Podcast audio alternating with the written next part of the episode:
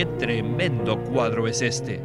Un trono con un arco iris alrededor y delante del trono siete lámparas de fuego ardiendo, las cuales son los siete espíritus de Dios. Esto indica que Dios está saliendo para tocar a la humanidad. Bienvenidos al estudio Vida de la Biblia con Winnesley. Esperamos que este estudio vida los introduzca en un disfrute más profundo de las escrituras y de nuestro querido y precioso Señor Jesús. Visítenos en nuestra página de internet radiolsm.com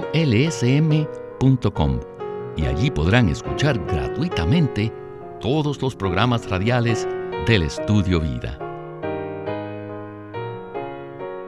Todos los cristianos saben que Cristo ascendió al cielo y que Él está allí hoy.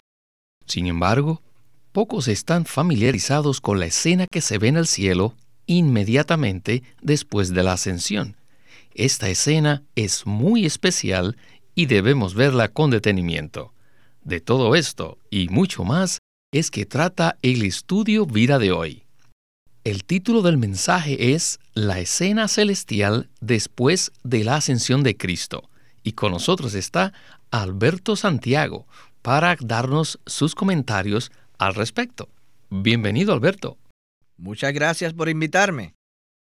Alberto, el primer versículo de Apocalipsis 4 dice de la siguiente manera, Después de esto miré y he aquí una puerta abierta en el cielo. ¿Qué le parece? En esto vemos un principio maravilloso, a saber que Dios quiere dar a conocer su voluntad a los hombres.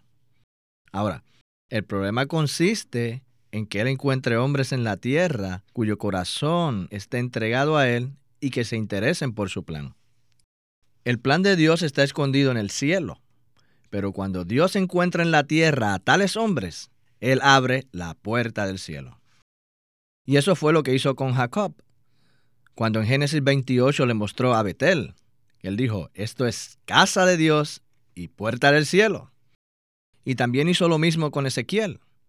En Ezequiel vemos un hombre cuyo corazón estaba abierto a Dios. Y Dios le mostró tantas cosas. Obviamente, también sucedió lo mismo con Jesús, a quien Dios le abrió toda la visión en Mateo 3:16. Y en Hechos 7:56 tenemos el caso de Esteban cuando estaba siendo apedreado. En el versículo 56 él dice, He aquí veo los cielos abiertos y al Hijo del Hombre de pie a la diestra de Dios. Pedro también tuvo esta experiencia. En Hechos 10 dice que le sobrevino un éxtasis y que él vio el cielo abierto y que descendía un gran lienzo. Todos estos son casos de hombres a quienes los cielos le fueron abiertos. Y ahora veremos que el cielo también le fue abierto a Juan y que él escribió lo que vio en este libro, el libro de Apocalipsis. Amén. Que el Señor tenga misericordia de nosotros y nos abra los cielos para que veamos la misma escena que Juan vio. Siguiendo entonces adelante, Apocalipsis 4, versículos del 1 al 3 dicen, Después de esto miré, y he aquí una puerta abierta en el cielo y la primera voz que oí, como de trompeta, hablando conmigo, dijo, Sube acá, y yo te mostraré las cosas que han de suceder después de estas. Y al instante yo estaba en el Espíritu. Y aquí un trono establecido en el cielo, y en el trono uno sentado. Y el aspecto del que estaba sentado era semejante a piedra de jaspe y de cornalina y había alrededor del trono un arco iris, semejante en aspecto a la esmeralda. Y el versículo 5 dice: Y del trono salían relámpagos y voces y truenos, y delante del trono ardían siete lámparas de fuego, las cuales son los siete espíritus de Dios. Con esta porción bíblica estamos listos para comenzar el estudio vida de Apocalipsis con Winnesley. Adelante. Son pocos los cristianos que conocen o que hayan visto la escena actual en los cielos después de la ascensión de Cristo. Pero todos tenemos que ver esta visión, esta escena. Primeramente, en los cielos hay un trono y este libro de Apocalipsis se centra en este trono. El trono es el centro de la administración de Dios. Y este libro, a partir del capítulo 4, revela la administración universal de Dios. El trono de Dios en el cielo es el centro de esta administración. Así que Apocalipsis primeramente se centra en el trono de Dios en el cielo, que es su administración universal. El versículo 3 dice que alrededor del trono hay un arco iris, y este arco iris aquí demuestra que Dios es fiel en su administración sobre la humanidad. En este capítulo, Dios está preparándose para juzgar a la humanidad, pero al juzgarla, Él recordará el pacto que hizo con la humanidad mediante Noé, en Génesis del 9.8 hasta el 9.17 donde Dios afirma que no destruirá a toda la humanidad con el diluvio y que preservará algunas naciones de la tierra para su gloria. Dios guardará su pacto. Dios es un Dios que juzga, pero también es el Dios que guarda su pacto. Aunque está a punto de juzgar la tierra y a todos sus habitantes, Él recordará su pacto y lo guardará. El arco iris alrededor del trono le recordará su promesa y él la guardará. Luego el versículo 5 dice, y del trono salían relámpagos y voces y truenos. Estas tres cosas indican que Dios está a punto de enviar su ira para juzgar. Qué tremendo cuadro es este. Un trono con un arco iris alrededor, y delante del trono siete lámparas de fuego ardiendo, las cuales son los siete espíritus de Dios. Esto indica que Dios está saliendo para tocar a la humanidad. Dios tocará la tierra, pero ¿en qué manera? Lo hará mediante las siete lámparas, que son sus siete espíritus, que arden, iluminan, observan, escudriñan y juzgan. Este es el significado de este cuadro. Bueno, Alberto, lo que estamos viendo es la escena alrededor del trono de los cielos. Y es importante indicar que en Apocalipsis 4 se describe la escena celestial, cuyo centro es el trono de Dios, y en el capítulo 5 se describe la misma escena celestial, pero después de la muerte, resurrección y ascensión de Cristo. O sea, Cristo entrará a la escena en el capítulo 5.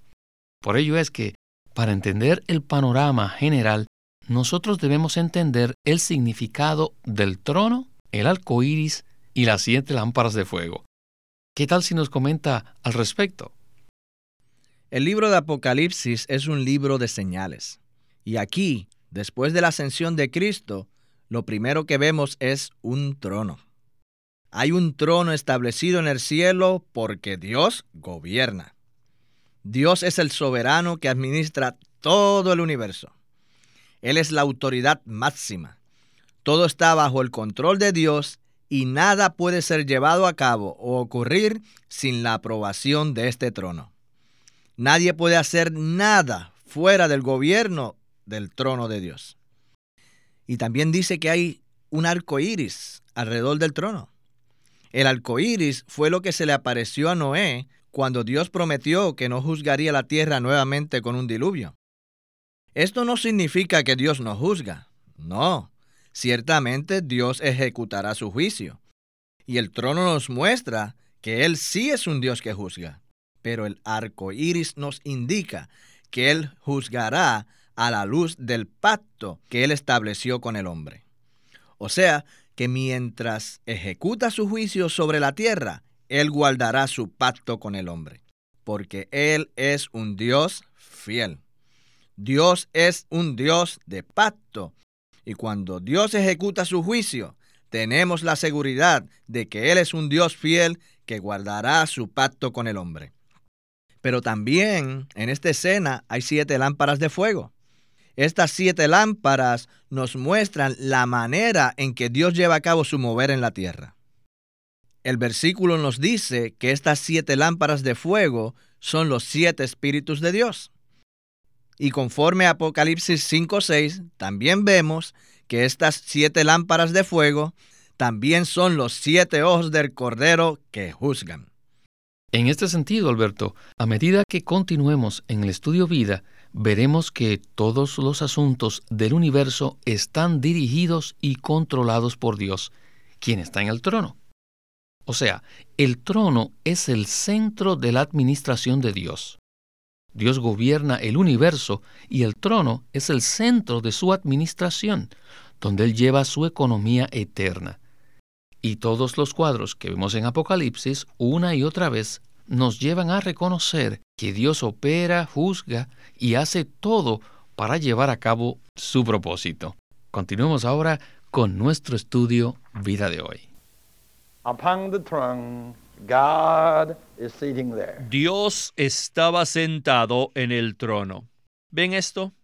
El trono es el centro y sobre este centro allí está sentado Dios.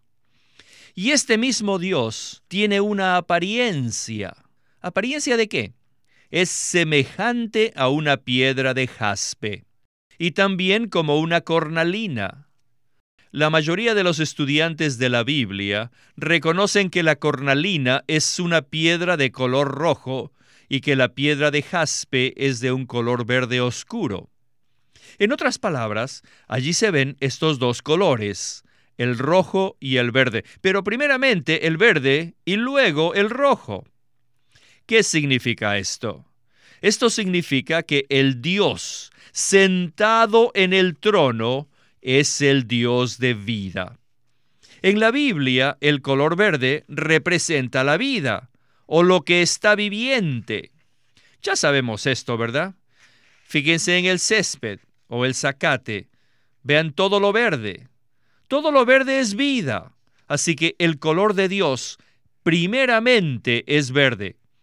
Él es el Dios de vida. Él es la fuente de vida. Y no solo es el Dios de vida, sino también el Dios de la redención. ¿Por qué? Debido a que nosotros, sus criaturas, habíamos caído. Por eso Él vino a redimirnos con su sangre. De modo que Dios tiene dos colores, el color de la vida y el color de la redención. Él es el Dios dador de vida y también el Dios redentor. Él está sentado en el trono como tal Dios, el Dios de vida y de redención. En su mano derecha, Él tiene un libro. Este Dios, que es el dador de vida y redentor, tiene un misterio en su mano. Este misterio se relaciona con todo el universo. Este misterio del universo está sellado con siete sellos y nunca ha sido abierto. Esto significa que el misterio o el secreto de todo el universo está en la mano del Dios de vida y el Dios de redención. Pues bien, Alberto, en la mano del que estaba sentado en el trono había un libro que estaba sellado con siete sellos. Este libro es el nuevo pacto puesto en vigencia por la sangre del cordero. Y este Dios, en cuya mano está el libro, tiene un aspecto semejante a piedra de jaspe y de cornalina. El jaspe es un color oscuro y la cornalina es una piedra de color rojo. Entonces, Alberto, ¿podría usted ayudarnos a ver qué significado tienen estos dos colores y cómo esto se relaciona con nosotros? Es maravilloso que podamos entrar en este misterio. Ciertamente aquí necesitamos ayuda, porque los colores de estas dos piedras, el jaspe y la cornalina, nos llevan al principio de la Biblia. La intención de Dios es ser vida para el hombre. Todo fue producido por la vida de Dios. Aún la obra creadora se llevó a cabo porque Dios es un Dios de vida. Aquí el color verde significa que el Dios que está sentado en el trono es el Dios de vida, la fuente de vida. Y la piedra de cornalina, que es de color rojo, simboliza la redención efectuada por la sangre preciosa de Cristo, que es de color roja. Así que desde el punto de vista de Dios, primero hay vida y después hay redención. Por eso es que se menciona primero el jaspe y luego la cornalina. Realmente es maravilloso el ver que aquí, en estos versículos de Apocalipsis 4, el misterio que está sellado con los siete sellos está en las manos del Dios cuyo aspecto es semejante a la piedra de jaspe y de cornalina. Alabado sea el Señor por el jaspe y la cornalina, por su vida y por su redención, y también por alumbrarnos para ver este misterio. Amén. No hay duda, Alberto. Si hay revelación, se ve mucho. No importa que sean unas pocas palabras, como en este pasaje. ¿Qué tal si continuamos con el versículo 4, que dice, Y alrededor del trono había veinticuatro tronos, y sentados en los tronos veinticuatro ancianos, vestidos de ropas blancas, con coronas de oro en sus cabezas. Y el versículo 6 dice, y delante del trono había como un mar de vidrio, semejante al cristal, y en medio del trono y alrededor del trono, cuatro seres vivientes, llenos de ojos delante y detrás. No hay duda, este pasaje bíblico es maravilloso. Por eso necesitamos continuar con nuestro estudio vida de hoy. Adelante. Alrededor del trono de Dios había veinticuatro ancianos sentados en veinticuatro tronos. Alrededor del trono en el centro hay otros veinticuatro tronos y veinticuatro ancianos están sentados en esos tronos. ¿Quiénes son los ancianos? En toda la creación de Dios, ¿quiénes son los ancianos?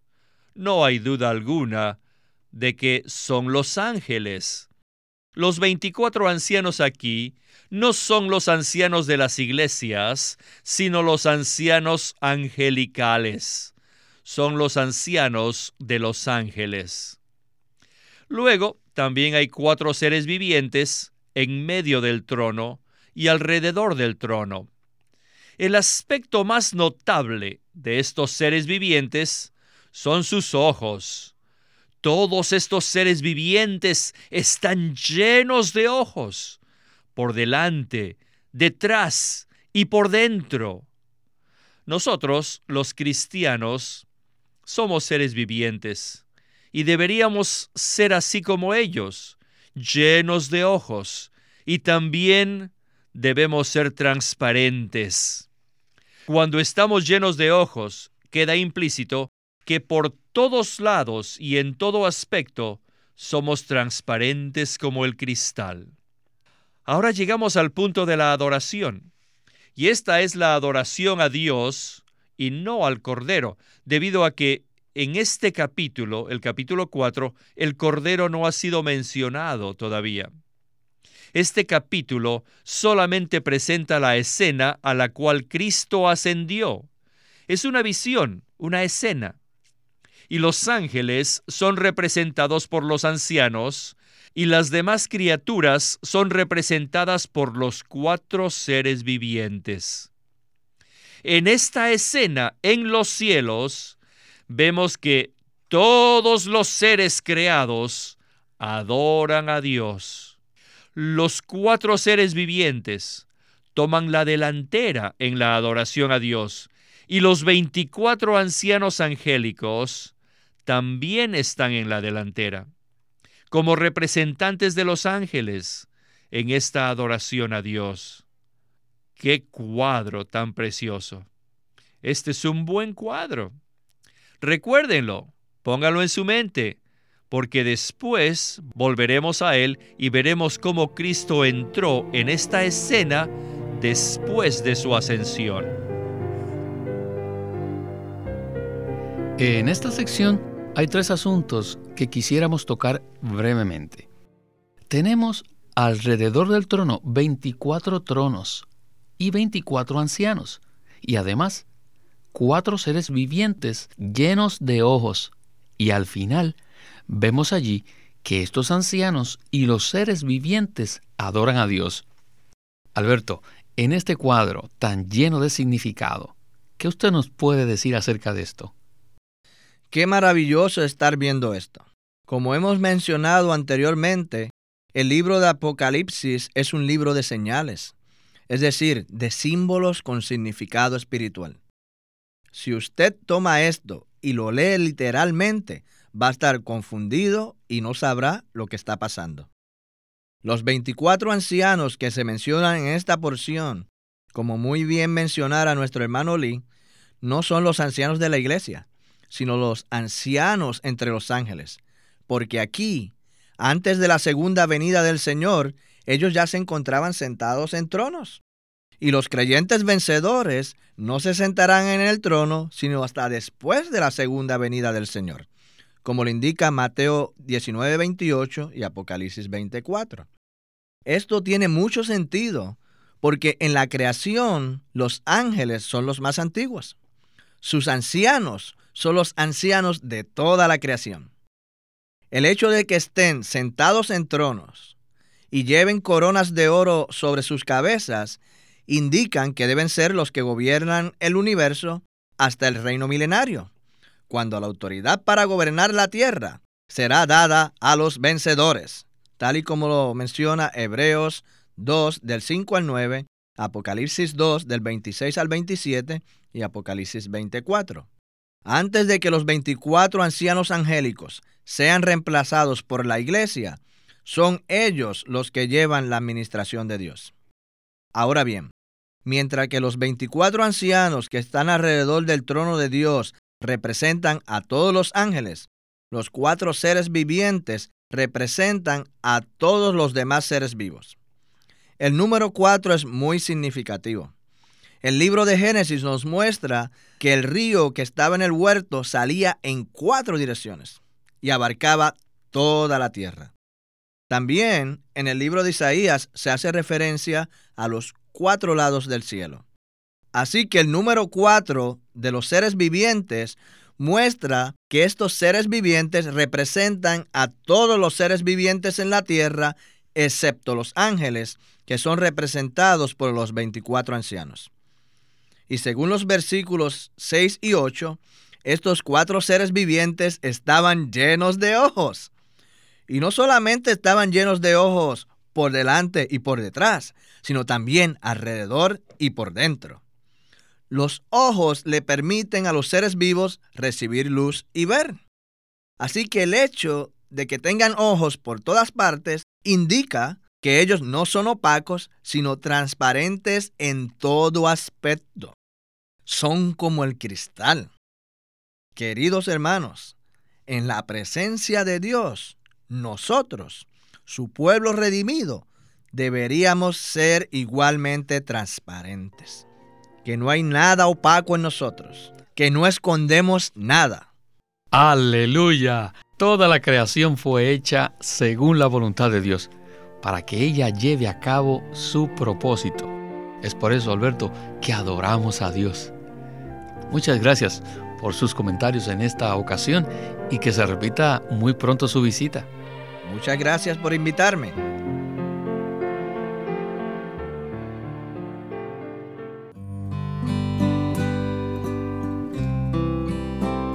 LSM presenta un libro en dos tomos titulado El Evangelio de Dios por Watchman Nee. En este juego de dos tomos, Watchman Nee presenta el contenido de la salvación que Dios efectúa, incluyendo el pecado del hombre, el amor, la gracia y la misericordia de Dios, la naturaleza de la gracia, la función de la ley y la justicia de Dios, la obra de Cristo, la obra del Espíritu Santo, la certeza de ser salvo y la forma en que Dios elimina los pecados del creyente. Estos mensajes son amplios y abarcan desde la condición pecaminosa del hombre antes de ser salvo hasta su destino en la era venidera. El crecimiento del cristiano depende de la fe activa y dinámica, y un ingrediente esencial para crecer en Cristo es entender claramente la verdad que sustenta esta fe. Este libro se llama El Evangelio de Dios por Watchman Nee. Queremos animarlos visiten nuestra página de internet libroslsm.com. Allí encontrarán los libros impresos del Ministerio de Watchman Nee y Witness Lee la Santa Biblia versión recobro con sus notas explicativas y también encontrarán folletos, himnos, varias publicaciones periódicas y libros en formato electrónico. Por favor, visite nuestra página de internet libroslsm.com. Una vez más, libroslsm.com. Queremos presentarles la versión recobro del Nuevo Testamento. ¿Y por qué tenemos esta versión recobro? Debido a que a través de los siglos el Señor ha recobrado muchas verdades de su economía entre los hombres. Desde los días de Martín Lutero en particular, este recobro ha progresado constantemente. A partir de la justificación por fe, la cual fue recobrada en esos tiempos, hasta la verdad de experimentar la iglesia, el cuerpo de Cristo, vista y disfrutada por muchos cristianos hoy, este recobro ha sido como un hilo dorado que une la iglesia en el tiempo las verdades recobradas y la herencia de los creyentes deben ser poseídas y disfrutadas por todos los creyentes hoy día. El Nuevo Testamento versión recobro reúne en un solo tomo todos estos aspectos notorios del recobro de la verdad y la experiencia de la vida cristiana. Junto con el texto tenemos extensas notas de pie de página escritas por Witness Lee Ojalá que todos ustedes puedan tener acceso a conseguirse una versión recobro del Nuevo Testamento. Puede conseguirlas en su librería cristiana más cercana o llamando o escribiendo a Living Stream Ministry. Llámenos a nuestro teléfono gratuito 1-800-810-1149. 1-800-810-1149. Además, si desean, pueden comunicarse con nosotros enviándonos un correo electrónico a estudiovida.lsm.org. Una vez más, estudiovida.lsm.org.